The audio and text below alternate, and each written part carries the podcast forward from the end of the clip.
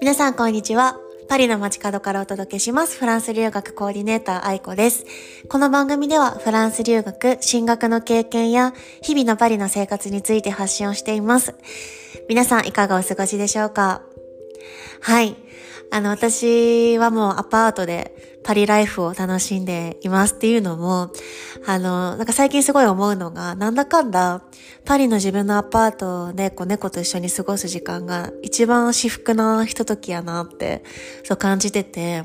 なんか日本に帰ったり、イタリアに行ったり、あの、コルシカ島に行ったりしてたんですけど、もちろん旅行はそれはそれですごい楽しいんですけど、あの、なんだかんだこのパリの生活が一番好きやなって思って、うん。あの、今すごい、それに気づきましたね。なんか何気ないこの平凡な生活なんですけど、こうパリの街歩いたり、まあ、自分の猫と一緒に過ごしたり、本当にそういう一つ一つの瞬間が一番好きやなと思ってて、はい。なので今日もパリのアパートから発信をしています。今日が私今猫飼ってるんですけど、猫の今日誕生日で3歳になったんですね。で、なんか本当感慨深くて、ちょうどその3年前に生まれて、まあちょうどちっちゃい2ヶ月ぐらいの子猫の時に、あの引き取って、知り合いの猫が赤ちゃん産んだので、そこから一匹子猫自分のオリ、名前オリって言うんですけど、を引き取って生活してて、私それまでこう動物っていう動物を飼ったことがなくて、飼ったとしてもなんていう魚のグッピーとか 金魚とか、あとはまあ、飼ってハムスターとかだったんで、こう、長い間一緒にいるようなペットっていうのを、そう、経験したことがなかったんで、なんか結構イメージとしてすごい可愛いとか、うん、なんか楽しそうとか、なんかそんな風なイメージを持ってたんですけど、居酒屋って一緒に生活すると、あの、本当になんか逆にこうペットに助けられる部分がすごい多いなって思って、3年前にこう、オリを引き受けて、で、その後すぐあれが始まったんですよね。あの、コロナウイルス。で、こう、パリ、パリとかフランスってすっごいもう結構強化的にいきなりロックダウンとかになって、も家から出ることも禁止されててっていう時期で、ずっと家でテレワークしてて、で、結構なんかいろんな人がそのせいでこう、外界とのこうコミュニケーションとかが急に減ったので、結構精神的にもきつい時期を結構フランスでは結構送ってたんですけど、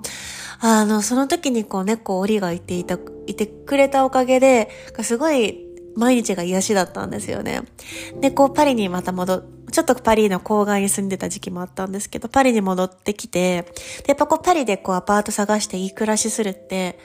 あの、なかなか難しいですよね。外国人として、まあ書類もそこまで強くない、その、フランス人の保証人とかもいない状態で、なんか何としてでも、なんか私が思ってたのが、なんか猫、オリのためにすっごいいい生活、オリのにとっていい生活っていうのをさせてあげたいと思ってて、やっぱパリの小さいアパートとかだと走り回ることもできないしストレス溜まるかなとか、ちょっとこう外に遊びに行けるような庭があった方がいいかなとか、なんかパリで庭付きのアパートとか絶対そんななかなかないんですけどね。でもなんか絶対に叶えてあげて、こう、毎日楽しい楽しいって思ってもらえるようなね、生活を作ってあげようって決めて、やっぱりそのおかげで結構なんか頑張って、そうそう理想の、ね、物件とか見つけて、契約してってできたんで、あなんか折がいいたらとかいなかったらとか考えたら、やっぱり多分いたおかげですごいよく人生、私のパリ生活が回っ、いい方向に進んで、たっていうのも結構あったんじゃないかなって、うん、思うんですよね。なので本当にこう、精神的にもすごい支えられてるし、りのおかげですごい、めちゃめちゃ親バカみたいな感じになっちゃうんですけど、私まだ子育てとかしたことがなくてあまりよくわからないんですけど、これが本当にこう子供とか、がいたらって考えると、こういう風な気持ちがもっともっと強くなるんやろうなと思って、なんかまあ子供の我が子のためならもう何でもできる、何でも頑張れるみたいなよく聞くじゃないですか。なんか本当に私そういう風にこう自分のペットに思ってて、だから本当にもしそれが我が子になったら、相当なあれなんやろうな、愛情がって思って、そんなことを今日は、こう一人こうアパートで考えて ましたね。はい。そうそう。で、あの、今日お話しするテーマは、フランス留学のメリットっていうことについてお話ししようと思います。えっと、留学って聞いたら、やっぱりこう、まず最初に思い浮かぶのが語学留学。外国に行ったら英語が喋れるようになるとか、日本フランス語が上手になる。上手になることができるとか、結構思いがちなんですけど、私がすごい思うので、フランス留学で得られたことって何ですかって言われたら、多分、フランス語力よりももっとこう精神的な成長の方が大きかったかなって思うんですよね。もちろん語学力もフランスにいたからこそ、あの、すごい伸びたっていう部分もあると思うんですけど、何よりもこの忍耐力とか、あの、ちょっとしたことでへこたれない精神っていうのをすごい培えたかなと思って、そこに一一番こう感謝をしてるんですよね。フランス生活してるところで何度もお話ししちゃうんですけど、本当に何もかもがうまくいかなくて、ちょっとした手続きもものすごい時間かかったりとか、ちょうど日曜日とかに友達と会った時に、まだキャフトビタール、保険証が届いてなくて、みたいな。あ、私1年待った。私も1年かかってるとか言って。私に関しては3年かかったんですけど、もう本当に一つ一つの手続き、カードを受け取るっていうことにだけでも1年とか何年ってこうかかっちゃうんで、あの、そのせいで病院に行くことができないとか、なんか全額負担になっちゃうとか、うん。で、こう、そういうちょっと日々、日々小さなストレスとかが結構最初あって、あの、1年目に関してはすごい結構精神的にもこう、ぐーって下がっちゃうことあったんですよね。結構、冬とかこう太陽が少ない時に、ちょうどフランスに私は来て、1月ですね。で、こう、なかなか行政手続きも進まないし、うん、のせいで仕事がずっとできなくて書類がないから、でもなんか貯めてきた貯金が減る一方でっていう状況があって、で、こう、そういうことが今までなかったんで、すごいこう、うん、どうしようどうしよう、でもどうしようもないって。そういうのですごい悩んでたんですけど、落ち込んだりとか泣いたりとか。なんか今思っ今その自分に話しかけることができたら、もうなんかどうしてもどうしようもないことに、あの悩む必要ないよってそう。悩んで解決するならね、悩んでもいいんじゃないかなと思うけど、もう悩んでたり怒ったりしても何も変わらないなら、あ、もうしゃあないっていうふうに潔く受け入れて、どうすれば一番近道でこう解決できるかなってもう考える以外ないじゃないですか。それが最初分かってなくて、なんかちょっとしたことで凹んだりとか、住宅問題がとか、うん、手続きがとか、ビザがとか、学校でこうこうこうで難しくてとか、なんか、ちょっとした、本当しょ、今も思えばすごい本当しょうもないことなんですけど、一喜一憂してたなって思って。うん。でもなんかそれもやっぱり経験を重ねて、そういう困難とかハードルを、どんどんどんどん超えていくと、かへっちゃらになりますよね。なんか今思ったら、例えばこう、こう住宅問題があって、親さんと揉めてて弁護士をなんかに頼んだりしなきゃとか、そういうのも、なんか本当に何とも思わなくなってて、そうそうそう。やっぱそういう問題解決力って留学先って結構つくなって。これ全然フランスに関わるだけの話じゃないんですけど、もう外国とか行って日本ほどそんな便利で、あの、行政手続きも、まあ、日本人からしたら役所は遅いって思う、いがちなんですけど、やっぱ海外に住んでから日本見るとやっぱ光のスピードですよね。便利だし、何でも早いし、すごい丁寧だし、すごいサービス。そういうところから外に出ると、やっぱりそういう壁にぶち当たりがちなんだと思うんですよね。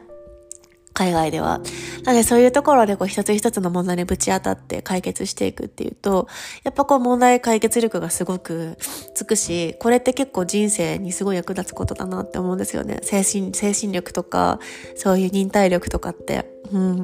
なのでこうパリ生活でなんか来て何が良かったですか？とか一番言われたら、まず多分それ言いますね。やっぱこう精神的に成長ができたのがすごい良かったとか。うん。あとあの、考え方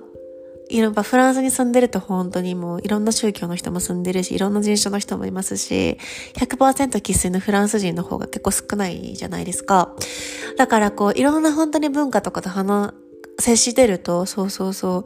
う、考え方、いろんな人の違う意見とかをどんどん受け入れやすくなるし、日本にいるとね、なんか自分とちょっと違う考え方とか意見言ったりしてる人いると、ちょっとえ？ってなっちゃうことってあると思うんですけど、もうフランスにいると、例えば何やろ、ああ、もうこの月は、例えば何月何日遊ぼうよみたいに言っても、あ、ちょっとラマダンだからどうとかこうとかでとか、神がどうとかだからっていうちょっとイスラム系の人もいたりとか、もう全然違う家族家族との接し方、なんか本当に色々ありますよね。恋人とはそういう関係をまだ持ってはいけない、結婚してないからとか、なんか本当にいろんな世界にはいろんな考え方があるんやなって思って、全然違う意見に関してもなんか何も思わなくなって、そういう、うん、考え方もあるんだねっていう感じで見れることができるようになって、そうすることですごい視野も広がりますよね。うん。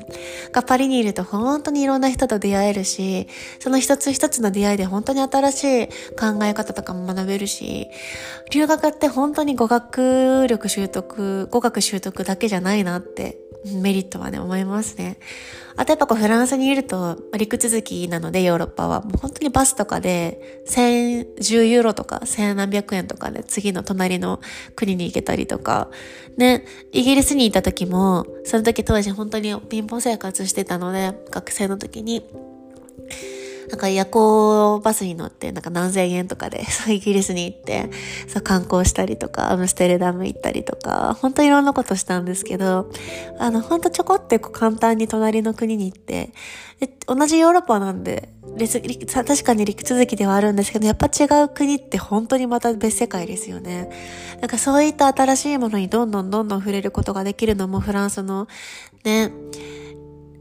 フランスで生活するっていうことの一つのメリットかなってすごい思いますね。うん。やっぱこう人は人自分は自分って聞いたらちょっとこう冷たく聞こえることもあるかと思うんですけど、やっぱフランスのやっぱ個人主義っていうのもすごく、うん、魅力的で、あの、そのおかげで結構こう誰もがこう周りもあんまり周りの目を気にしすぎず自分らしく生き生きと過ごしているっていうのもすごい感じて、あの日本の集団的なこうそういう協調性とかもすごく一つの魅力で日本本の、うん、いいところって私もすごい思ってるんですけど、なんかそれがゆえにすごい周りの目を気にしちゃったりとか、こう世間体的にこうだから私はこれをしないとか、あの、全然自分の心に素直に生きることがなんかしに、生きにくいなってすごい日本で思って。うん。フランスにいると本当誰も自分のこととか気にしてないんで。もうどんな服着てもどんなことしてもなんか特に何も誰も言わないし、そう、君はそうなんだね、みたいな感じで終わるぐらいなので、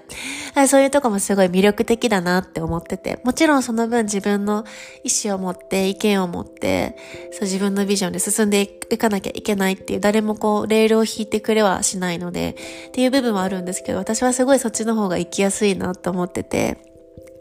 なんでよくフランスに住んでるんですか？とか言われるんですけど、私が思うところはやっぱそこですね。本当にもっと自由にフリーダムに自分らしく自由に生きることができるっていう国だったので、多分そのおかげで今の自分があるんじゃないかなって、はい、思ってます。本当フランス留学してよかったなって思って、最初は本当ちょっとこうフランス語話せるようになったらいいなぐらいで思ってたんですけど、うん、来てよかったって本当に心から思いますね。うん。はい。皆様いかがですか？留学されたことがある方も結構そういうふうにご共感してくださるポイントがあったんじゃないかなって思うんですけど、皆さんの経験談とか、例えばこれから留学行く方がもしいらっしゃったら、本当に留学の目的って語学だけじゃなくて、もう本当にいろんなところにあるんだよっていうのを、がちょっとでも伝わればすごく嬉しいと思います。はい。それでは皆さん、今日も素敵な一日をお過ごしください。ではまた。